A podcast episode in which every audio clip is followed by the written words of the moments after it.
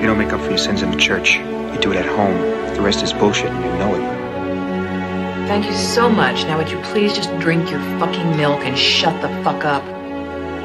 Come on, let's go out. Nobody goes to the bathroom. Just when I thought I was out, they pulled me back again.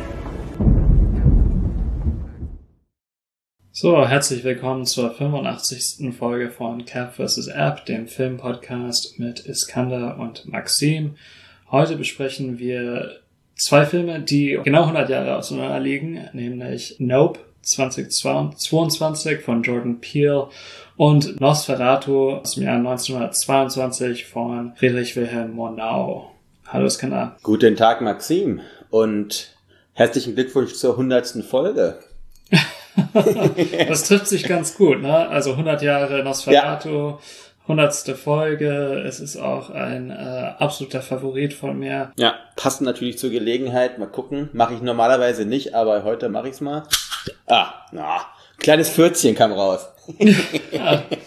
Was trinkst du? Keinen 100-jährigen Wein nehme ich an. Dafür gibt's aber passend zum Anlass einen Rosé-Champagner. Und zwar von Drapier den Brut Nature. Auch so ein bisschen zu unserem Horror- oder nachgereichtem Horrorfilm-Special nach Halloween auch ein äh, leichter, der heißt, der wird im Senier-Verfahren hergestellt, also könnte sagen, ausgeblutet. Ne? Okay. Und äh, ich finde, das passt in vielen Momenten zu der heutigen Folge. Und bei dir? Es ist, äh, es geht äh, ich habe heute Nachschreiber gehabt. Die Phase des Semesters, wo alles bisschen schneller läuft und sich die Aufgaben häufen. Alle drehen ein bisschen durch, ich inklusive. Ich hoffe, dass die Folge heute äh, gut wird und dass ich nicht zu sehr abdrifte ins äh, in die Weltgeschichte. So, das sind wir doch von dir gar nicht gewohnt.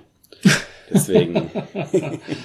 Aber ich trinke nicht alkoholisches, äh, wie gewohnt. Es ist erst äh, nicht mal 14 Uhr hier. Deswegen Smoothie und dazu ein Gläschen Wasser. Wie ich als Weinhändler gemerkt habe, äh, Tageszeiten können keine Ausrede sein für keinen Alkoholkonsum. Ah ich muss auch sagen, ich habe tatsächlich, äh, ich nehme mir den November als nicht alkoholischen Monat Aha, vor. Doch diese Unsitte in diesem No Nut November, ne? Genau. Machst du mit No No Booze yeah. November. Ja, genau. Das macht man ja traditionell eher im Januar, ganz gewisser kultureller Schichten auch bei uns hier. Also so Pseudo, ja, so also so Pseudo-Intellektuelle machen das am liebsten bei uns hier. Ach, ja? die, dann im Jahr, die dann im Januar nichts trinken. Hm. Okay. Wahrscheinlich, damit sie den halben Januar müssen die eh ausnüchtern nach Silvester, weißt du? also. Ich mache jetzt mittlerweile Yoga. Ich weiß nicht, ob ich dir davon erzählt habe, aber schon seit zwei Monaten ja. oder so. Ähm, begleite ich, äh, also Colette geht schon länger da, dahin. Sie hat mich dafür überzeugen können. Mhm. Oder gewinnen können, besser gesagt, weil ich war wirklich sehr skeptisch. Keine Ahnung, es, es passt alles irgendwie zusammen. Ich habe aufgehört zu rauchen, aufgehört zu trinken. Dieser Biedermeier-Ansatz, den wir heute bei Nosferatu erleben, ich finde, das passt ganz gut zu deinem Lifestyle gerade, ne? Diese Flanke musste sein. Ja, ja, nein, absolut so. richtig. äh, vor allem für die Sachen, die ich schon äh, gemacht und gesagt habe, verdiene ich es auf jeden Fall. Ja. Wir haben heute, glaube ich, sehr, sehr viel über die Filme zu sprechen. Lass uns doch einfach mal mit Nope anfangen. Ja. Äh, wirklich ein nachgereichtes Halloween-Special. Äh, obwohl dieser, dieser Horroransatz ja wie bei Jordan Peele üblich, bei Nope auch sehr subtil und sehr vielschichtig auch zum, also auch einfach präsentiert wird, ne? Ja. Und zwar haben wir es hier zu tun, wie gesagt, mit Nope von Jordan Peele aus dem Jahre 22. Wir haben Tiertrainer Familie Haywood, die seit Anbeginn de, der Filmgeschichte eine Rolle spielen, beziehungsweise zuerst eine namenlose Rolle und jetzt halt versuchen in diesem Kosmos der Filmbranche ihr Gewicht zu geben, sag ich mal. Äh, nachdem der Vater von Otis, genannt OJ, und Emerald, genannt M, durch eine Münze stirbt, ich will es mal so kryptisch halten, versuchen beide die Ranch am Leben zu halten und müssen dabei aber auf den benachbarten, was ist denn das, so ein Vergnügungspark, ne, könnte genau, man sagen. Ja, ja. Von äh, Jupe wird er genannt, also von Ricky Park der äh, nach das ist super, eigentlich super schwierig zu erzählen, ne? Ja, ja, aber ich habe ein paar Mal aufschreiben müssen, weil, also. Als so ein Sitcom-Kinderdarsteller, nachdem da eine Tragödie passiert ist, zu gewisser Art und Weise von Ruhm gelangt ist und sich dann da inmitten vom Nirgendwo diesen äh, Western-artigen Vergnügungspark aufgebaut hat. Genau. Und es kommt in dieser Gegend zu, ja, zum Teil sehr unheimlichen Begegnungen, Aktionen auch. Man sollte nicht zu viel nach oben gucken, könnte man meinen. ich habe jetzt aber ein paar Leute vergessen, da gibt es dann noch, äh, um dann auch diese, sag ich mal, Phänomene aufzunehmen und dadurch eigentlich ein weiteres Geld zu verdienen, ja, gelangen die Haywoods eben dann auch in Kontakt mit Angel Torres, der in so einem Technik-Supermarkt äh, arbeitet und die dann ausstattet mit Überwachungskameras. Und Kameras spielen insgesamt in diesem Film eine ganz, ganz große Äh, Rolle. Ja, fast eine übergeordnete Rolle. Ja. Das ist super schwer, den Film zusammenzufassen, weil zum einen will man nicht spoilern, zum anderen ist dieser Film so vielschichtig, ne? Also wirklich Kamera, du hast gesagt, übergeordnete Rolle. Es ist auch oft so eine Metaebene, in der die Kamera hier eine Rolle spielt. Und deswegen ist es gar nicht einfach, den einfach mal so auf fünf, sechs Sätze eigentlich runterzubrechen, ne? Obwohl eigentlich so viel ja gar nicht passiert, ne? Ja, aber es, es sind halt viele Figuren, viele Handlungsebenen und es ist alles äh, miteinander verstrickt. Ja. Oder hast du einen besseren Ansatz? Oder hast du, was hast du dir da aufgeschrieben? Nee, du hast es schon ganz gut getroffen. Also ich habe jetzt nichts hinzuzufügen. Ich glaube, wir spoilern nicht allzu viel, wenn wir sagen, dass es um ein, also zunächst um ein UFO geht, also um ein, ein Raumschiff. Ja, also UFO. Genau. M und äh, OJ, die Farm ist äh, ins Wanken geraten, also das Business läuft nicht so gut. Äh, OJ hat nicht so das Händchen fürs Geschäft wie sein Vater Otis. Ja, deswegen beschließt er auch mit seiner Schwester und mit Angel dieses Ding zu fotografieren, damit sie äh, Geld verdienen. Also es, es geht Genau. um es geht um Geschäft für sie und sie heuern dabei auch einen einen Kameramann, einen berühmt berüchtigten Kameramann, der so etwas wie keine Ahnung, so, so eine Mischfigur aus James Cameron und Werner Herzog darstellen soll. Der fährt dann auch auf einmal seine IMAX-Film, also richtige Filmkameras auf, äh, weil sonst alles digital aufgenommen wird. Und es stellt sich auch heraus, dass äh, Störungen äh, in, der, in der Elektrik stattfinden. Also es geht auch um die Technik des Films, es geht um das Filmemachen, es geht um die Kultur in und um Hollywood herum. Ja, obwohl wir uns das so kompliziert machen und obwohl es ja diese Komplexität gibt, ist der Film auf der anderen Seite schon sehr einfach, wie du sagst. Äh, verliert sich auch nicht in irgendeiner Sackgasse. Also das ist schon bemerkenswert an diesem Film. Ich weiß, dass wir jetzt mittlerweile haben wir haben wir schon Ass besprochen auch? Ja, wir haben Okay. Ges- also wir, wir haben Get Out nicht besprochen. Wir haben aber Candyman besprochen, wo er als Produzent fungiert hat. Genau. Also Get Out haben wir nicht besprochen, aber Get Out ist schon äh, auf unserem, also schon oft erwähnt worden von uns beiden. Und das ist, finde ich, eine, also ich würde sagen, ebenbürtig mit Get Out. Ähm, der Film hat nicht die Schwierigkeiten, die Us hat, äh, obwohl ich den Film auch sehr gemocht habe. Er funktioniert auch einfach als Science Fiction, also am Ende ist es auch ein Actionfilm, ne? Und es gibt sehr bewusste Referenzen an jegliche Art des Films, von den frühesten Anfängen bis hin auch äh, zu Spielberg und Jaws könnte man als äh, Stichwort nennen, vor allem. Ähm, aber das ist alles sehr hochqualitativ gemacht und das Einzige, was ich wirklich zu meckern habe, ist, dass diese Figur äh, an Hell nicht wirklich gebraucht wird, meines Erachtens. Also erinnert mich gewissermaßen an so Marvel-Figuren, die dazu existieren, um One-Liners von sich zu geben und dann gefälligst zu verschwinden. Dabei finde ich also Antlers ziemlich cool, weil er auch in seinem Schicksal vor allem eine, eine gewisse Attitüde Peels gegenüber den, den, dem richtigen Filmnerd deutlich macht. Und, und das ist etwas, was ich also sehr sympathisch finde auch an Peel.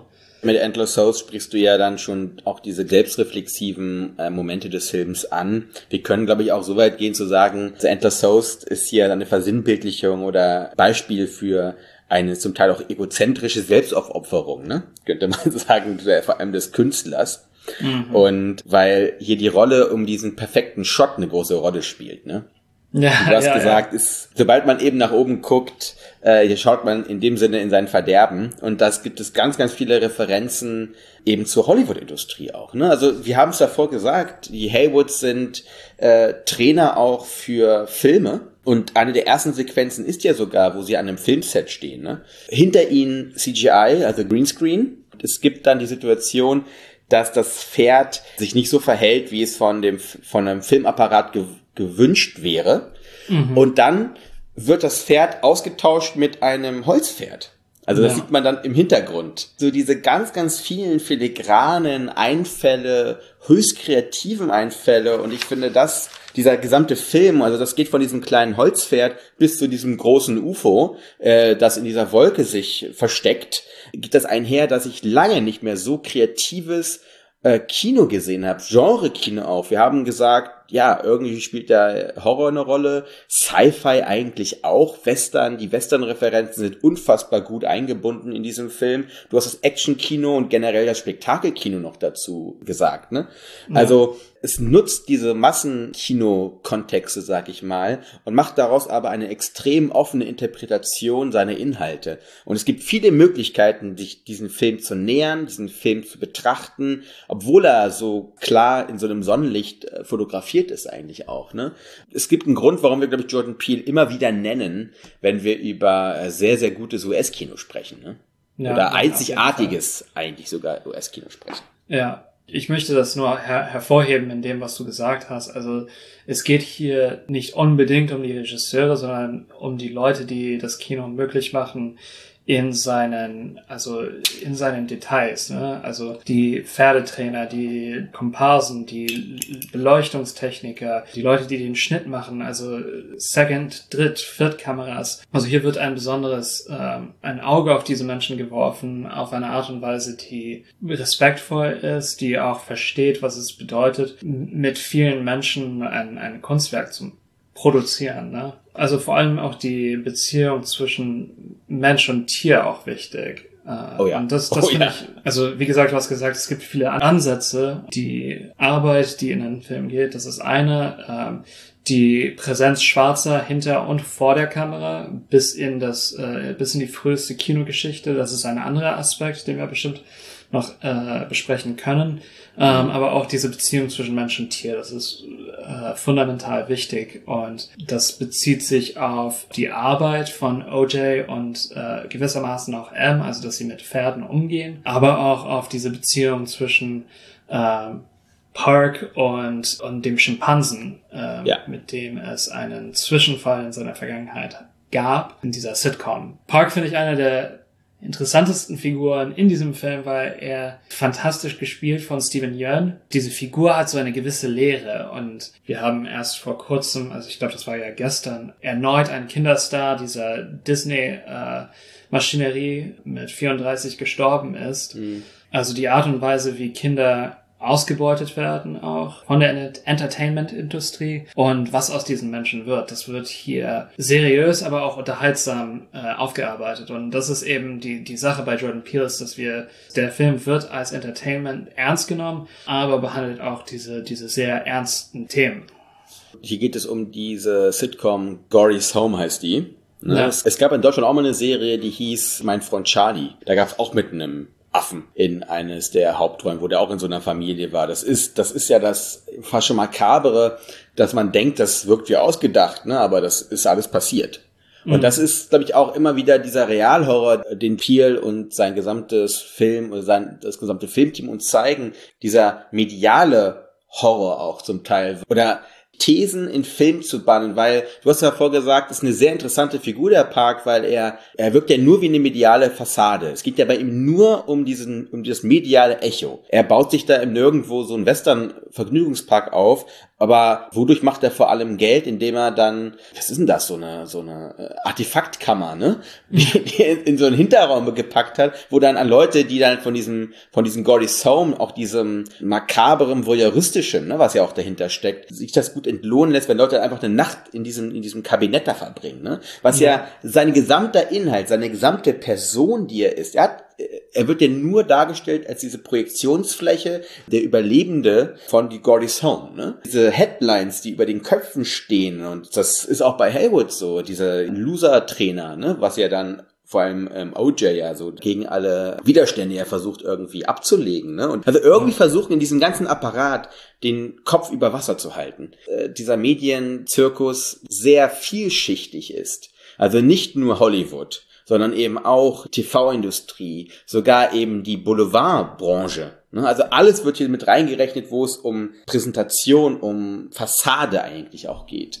Und ja, und sie hat sich auch in das, in das Innerlichste dieser, dieser Menschen äh, genau. einge, eingeprägt beziehungsweise eingenistet. Es ist nicht nur das Unterbewusstsein, das äh, hier kolonisiert worden ist, sondern also das, das Bewusstsein ist äh, vollkommen von, du hast es ganz gut getroffen, als du es äh, ein, ein Apparat genannt hast, äh, diese Maschinerie lebt in den Köpfen von den Menschen, produziert sie auch. Also sie werden sie werden produziert und äh, beteiligen sich dann an dieser Reproduktion dieses, dieses Systems. Es ist dann auch eine interessante Frage der nicht Schuld, aber schon Beteiligung an dem Ganzen. Ne? Also äh, vor allem, das ist auch, OJ ist nicht ein an sich ein Loser, also er ist vielleicht ein bisschen schüchtern, aber das, was ihn als Loser ausmacht, ist eben, dass er ähm, sich davor scheut, sich an dem Ganzen zu beteiligen. Ne? Eben in dem Moment, wo er sich entscheidet, kein Loser zu sein, ist der Moment, in dem er vollkommen versucht, sich an diesem System zu beteiligen. Ähm, und einfach ganz nebenbei, also ich habe Steven Yeun also hervorgehoben, aber die Schauspielleistungen von allen sind hervorragend. Also Kiki Palmer als äh, Schwester von OJ ist auch fantastisch. Also ähm, so lebendig ja. und obwohl der Film gar nicht so lang ist, ne? Ich glaube. Naja, zwei Stunden ah, zehn. Zwei Stunden zehn, also schon, aber das sind berechtigte zwei Stunden zehn. Ja. Die Minuten werden gut äh, gut verwertet und man fühlt mit diesen Figuren mit. Und auch für Park, der sonst also an sich eigentlich eine widerliche Figur ist, hat schon so eine, eine gewisse Empathie für ihn. Ähm, aber bei M braucht das gar nichts, das, bis man also vollkommen auf ihrer Seite ist.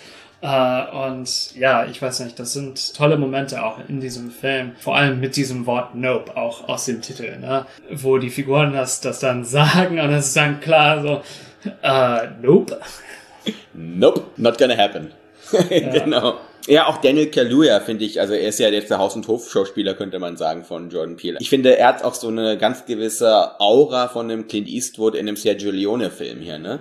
Also dieses, dieses, dieses Stoische, dieses Aushalten. Ja. Die Referenzen des Westerns werden ja zum Ende hin immer, immer stärker. Aber diese Konnotation, auch wo sie dann eben an diesen, sag ich mal, an diesem Brunnen sitzt und dann halt in die Ferne blickt. Ne? Das ist ja auch wieder doppeldeutig. Es, es kann so sein, es muss nicht so sein. Und das Schöne ist, dass egal, also er benutzt hier nicht einfach irgendwelche Mittel, obwohl er vieldeutig interpretiert oder uns interpretieren lässt, besser gesagt, sind sie nicht benutzt. Die sind nicht einfach nur Show, sondern der kreative Impuls, den er verbindet mit Referenzen, hat seine Berechtigung und hat seinen Ort in diesem Film. Ne? Du hast gesagt, zwei Stunden zehn, es ist auch nicht so, dass dieser Film blutdrünstig wäre. Einen, der baut die Spannung vor allem. Der Suspense-Moment ist ja unfassbar lang, nachdem wir einmal diesen Suppress-Moment haben mit dem Tod des Vaters. Um dann daraus irgendwas zu schaffen, was ist denn das da oben eigentlich?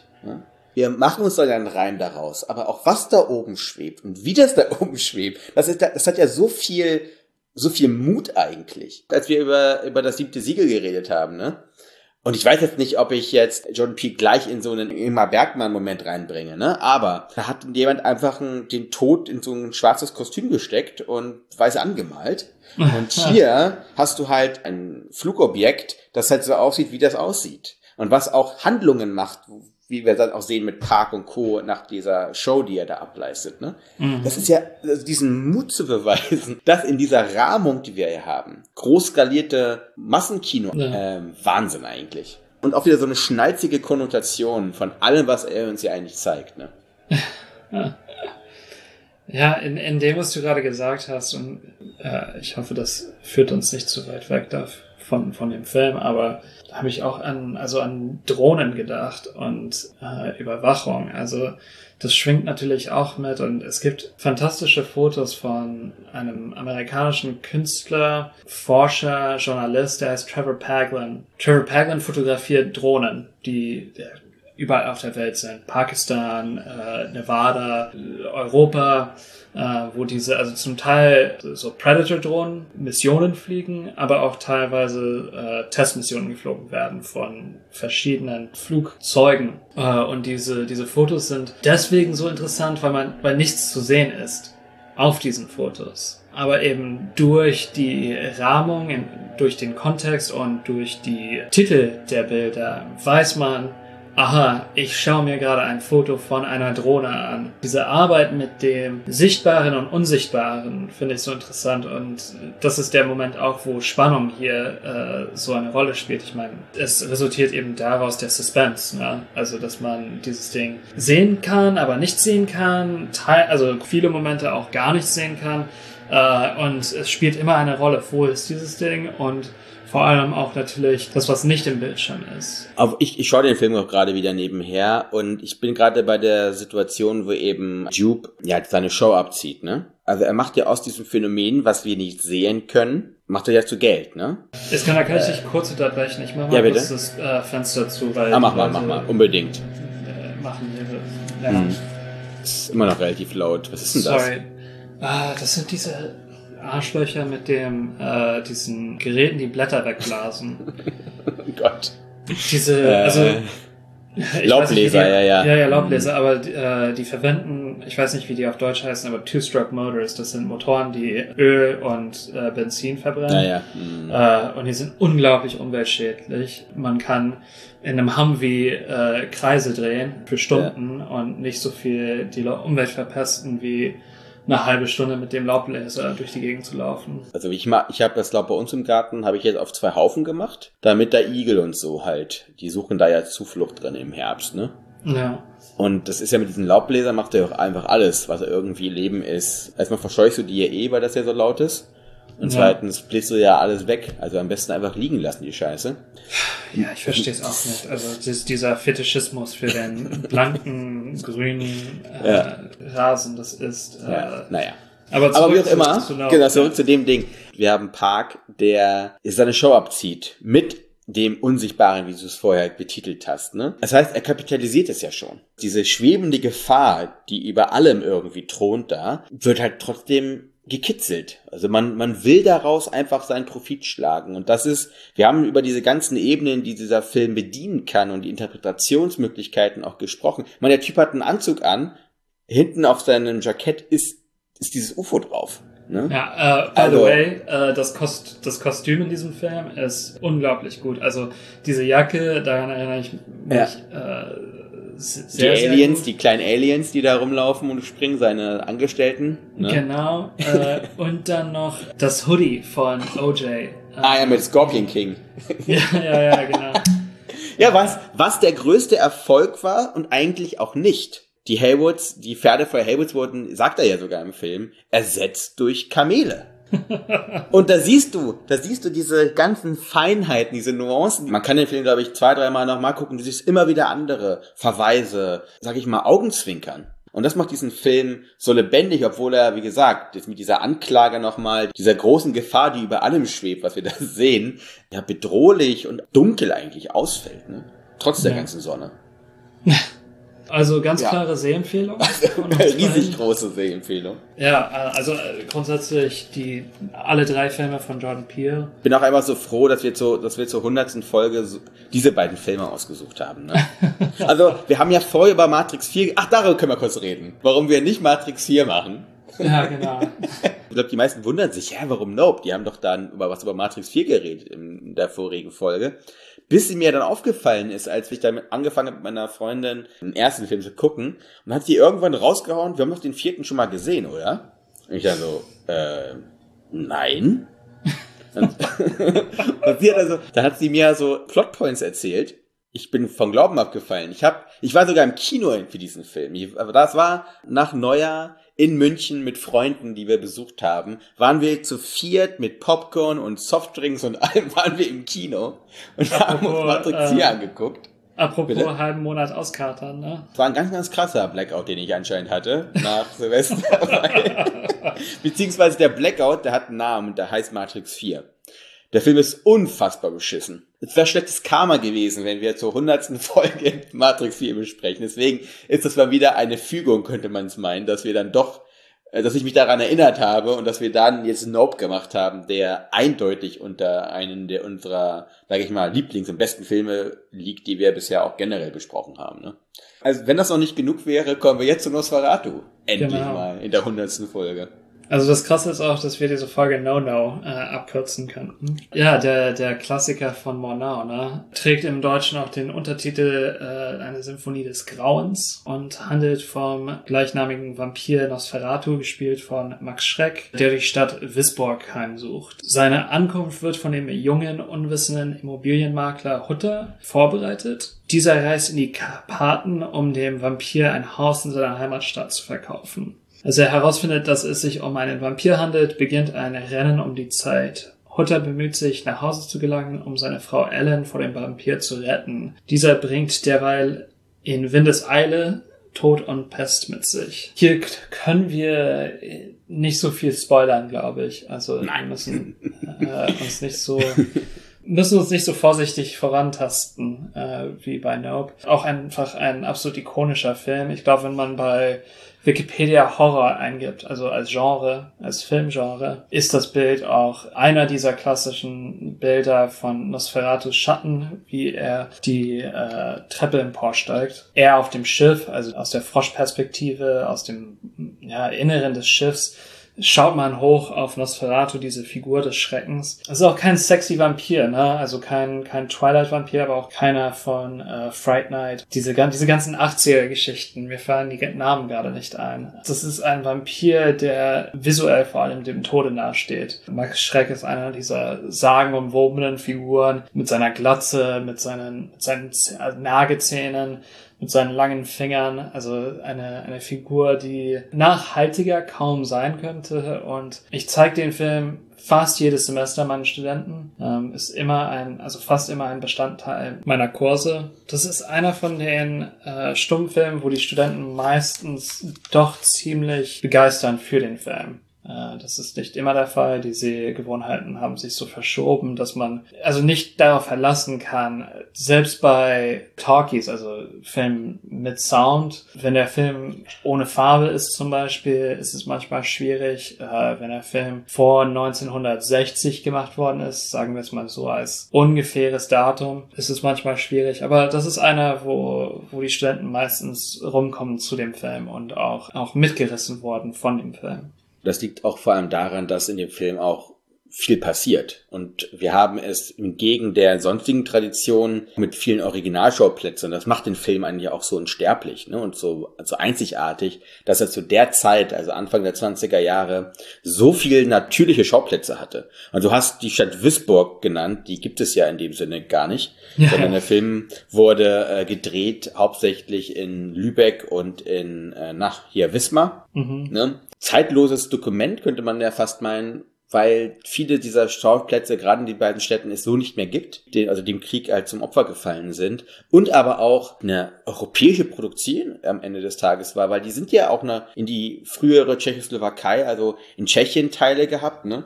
So um bei Prag herum, dann sind die da, diesen hohe, hohe Tatra heißt dieses Gebirge. Das sind einfach solche Bilder, die hat es so davor kaum gegeben, ne? Wenn wir schon bei diesen Naturbildern sind, auch wie, sag ich mal, erzählerische beziehungsweise dramaturgische Komponente benutzt diese Naturbilder. Als danach Hutter Richtung Graf Orlok respektive äh, Nosferatu reist, ist er ja auch in diesem Gasthaus und dann erzählen sie ihm, da, da ist ein Werwolf, ist da unterwegs, ne, in dieser, in, in der Gegend. Und was Ja, ist der Werwolf? Ist eine fucking Hyäne. Wir haben davor über Kreativität geredet bei Jordan Peele. Dieser Film ist halt auch so einzigartig, weil du hier einfach merkst, dass die Kreativität und nicht nur von Monod selbst, sondern auch von, ja, von der Kamera, ne, von Fritz Arno Wagner und auch von dem, von der Ausstattung, der künstlerischen Betreuung durch äh, Albin Grau, über den wir sicher auch noch gleich sprechen werden. Das ist so geladen, ne? Und das waren Zeiten, da, da, da, da merkst du einfach, wie mit jeder Idee, dass jede Idee auch umgesetzt werden konnte, auch irgendwie zu dieser Zeit, ne? Da nix irgendwie in, in Rahmen gepackt wird, eine Art und Weise von Neuartigkeit, wie wir in diesem, in diesem Film einfach auch erleben, ne? Ja, absolut richtig. Es gibt auch einen Spielfilm. Der Dreher bei dem Spielfilm ist eben, dass es einen echten Vampir gibt. Also, dass, dass Max Schreck ein Vampir ist und dass bei den Dreharbeiten die Leute draufgehen. Und Monau ist eben diese Art von Künstler, wie wir eben besprochen haben, als wir äh, Antlers Host besprochen haben in Nope, der so auf sein, auf seine Vision setzt, genau auf den Perfect Shot setzt, äh, dass er die ganze, das ganze Cast draufgehen lässt äh, bei den Dreharbeiten. Ja, ich habe ja auch mal Film studiert und Medienwissenschaften. Das ist natürlich eine Sache, die immer rauskommt.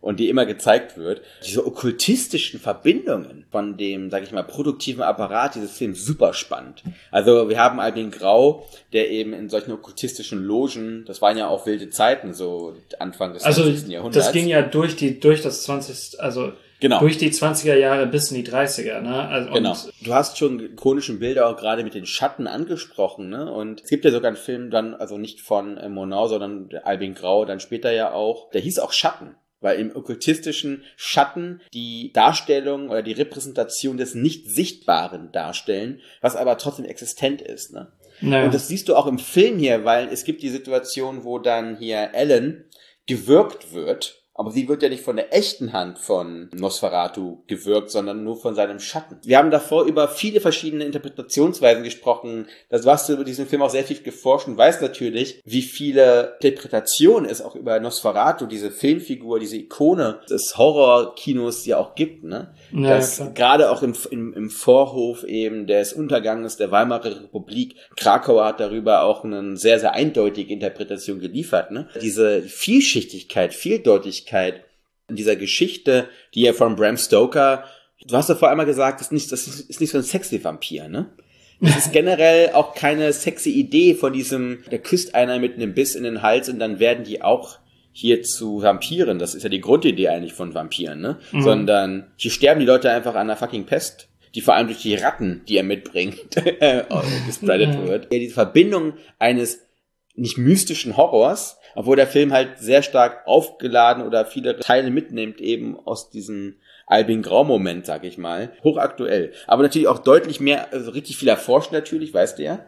Aber Äh, trotz dieses Wissens, dass es alles so schon in, auf, ans Tageslicht gekommen ist, immer noch super interessant für heutige Ja, Zeit- nee, Zeit- also ähm, ich war auch an einer Konferenz, wo es um Nosferatu ging über den Sommer. Also immer noch ein, ein heiß diskutierter Film, ein, ein Film, an dem immer noch Leute forschen und der immer neue äh, Bedeutungsebenen aufmacht für, für Zuschauer. Und ich meine, obwohl diese Figur an sich jetzt kein Teen-Idol ist, äh, in dem Sinne, wie es, wie wir es jetzt vielleicht von Vampiren erwarten und auch nicht aussieht wie Tilda Swinton oder Wie Robert Pattinson sieht er nicht aus. Robert Pattinson oder ich, ich meinte eher, äh, wer hat mit Tilda Swinton in diesem Jarmusch-Film zusammengespielt? Ach du Heiliger, den habe ich ja auch stark verdrängt. Hiddleston, Tom, Tom Hiddleston war das.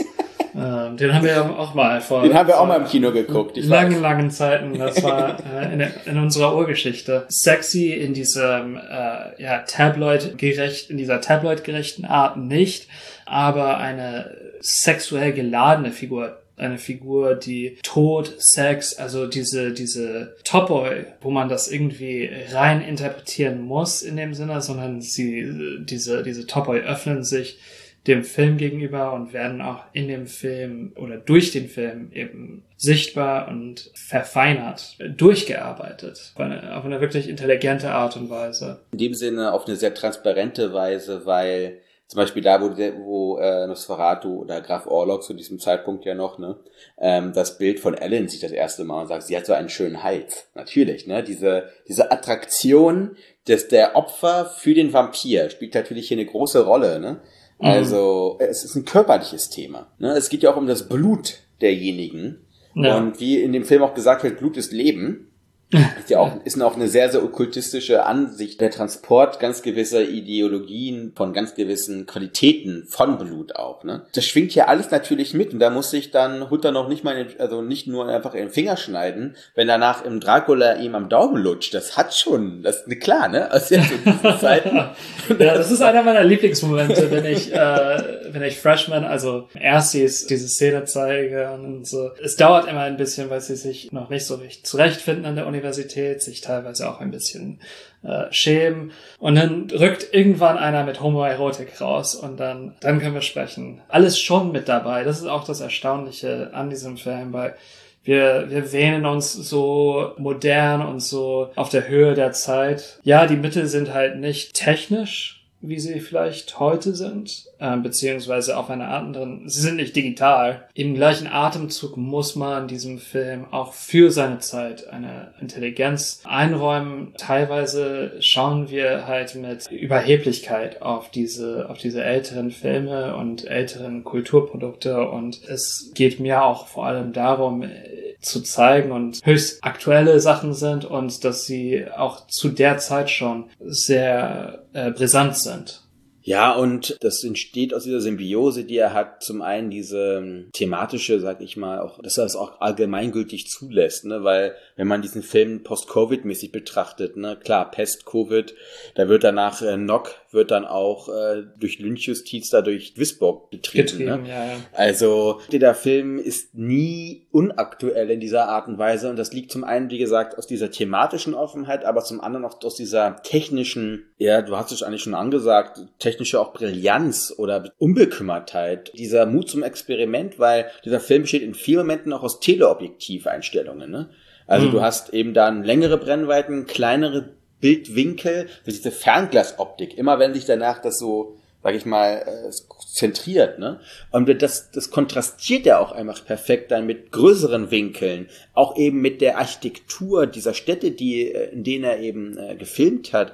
Das ist nicht einfach irgendeine Fassade, sondern das ist wirklich, das gehört zur zur Bildgestaltung, zur Ästhetik und auch vor allem dann auch zur Spannung, äh, Schatten. Es gibt da diesen, diese phänomenale Einstellung, wo du eine Straßenflucht hast von, das war wahrscheinlich Lübeck gewesen, ne?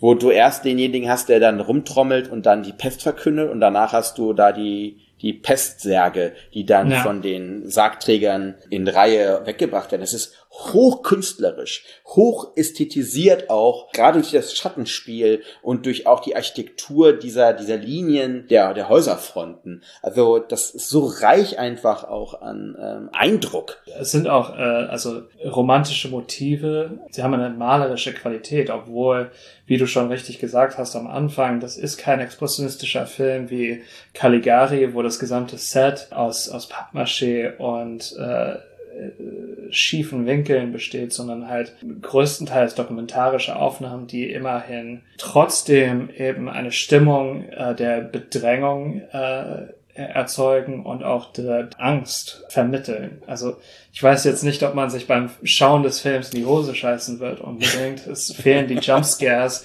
ähm, aber es ist schon ein sehr stimmungsvoller Film. Den Film lasse ich auch gerade wieder nebenher laufen und ich bin gerade dort, wo ähm, ja das, das, das Todesschiff, können wir es nennen, ne? gerade zum Todesschiff wird. Und das sind schon so Momente, große Qualität, wenn dann auch dieses Schiff, du hast es schon angesprochen, in diesem Gegenlicht, wie von links nach rechts einfährt, das hat schon auch ähm, eine gewisse Gruseligkeit. Na klar, wir sind heute, wir kommen aus ganz anderen, äh, sag ich mal, medienästhetischen äh, Exzessen, ne, die wir schon durchlebt haben. Natürlich kann uns das nicht so schocken, aber ich finde, das ist so interessant bei beiden Filmen, die wir heute besprochen haben, äh, am Anfang und Ende vielleicht auch dieser Horrorhistorie, die wir hier haben, dass beide Filme den nachhaltigen Eindruck ihres Schreckens gar nicht unbedingt nur aus Affekten, besser gesagt, schaffen, ne, sondern den Effekt aus wirklich einer, einer tiefer liegenden Schicht speisen können. Mhm. Und das hat damit zu tun, dass beide Filme sich ganz, ganz stark identifizieren mit den filmischen Erzählungen, die sie uns präsentieren. Und das ist bei Peel so, das ist hier bei Murnau so. Die große Konsequenz, die wir aus gutem, gut erzähltem Horrorkino haben, weil einfach nur wie bei hier Baba Yaga durch die Musik angedeutet, den, den Jumpscare zu haben, der da ja bis zum Erbrechen misshandelt wird, ne? Ähm, das, das ist vorbei. Und wenn ich dann jetzt hier gerade sehe, wie einfach im hellen Licht, das soll ja Nacht darstellen, aber im, im für uns hellem Licht Nosferatu von links nach rechts aus dieser Klappe, wie du schon gesagt hast, ne, da vorbeiwandern mit seinen langen Fingernägeln, dann ist es einfach auch diese Tatsächlichkeit und diese Sichtbarkeit von Schrecken, die dann in diesen Momenten äh, sich auch einfach Bahnen bricht. Ne? Also natürlich eine, eine, eine Legende, eine Ikone und ein Film, der das Potenzial hatte, auch irgendwann eine, eine Ikone zu werden oder ein Regisseur, der neuartige Ikone ist. Ne? Auf jeden Fall. So, äh, nächstes Mal besprechen wir Northman von David Eggers aus diesem Jahr und Bad Luck Banging or Looney Porn, äh, den rumänischen Titel kann ich jetzt nicht sagen, äh, von Rade Jude von letztem Jahr. Und ich freue mich auf beide Filme. Kontrastprogramm, denke ich. ich denke auch. Ciao.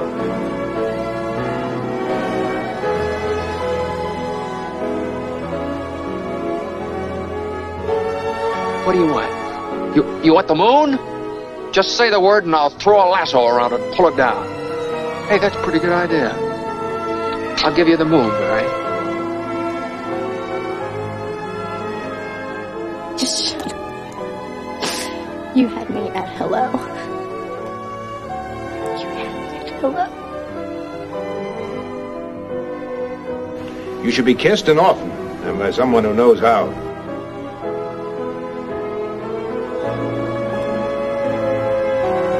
I'm also just a girl. Standing in front of a boy. Asking him to love her.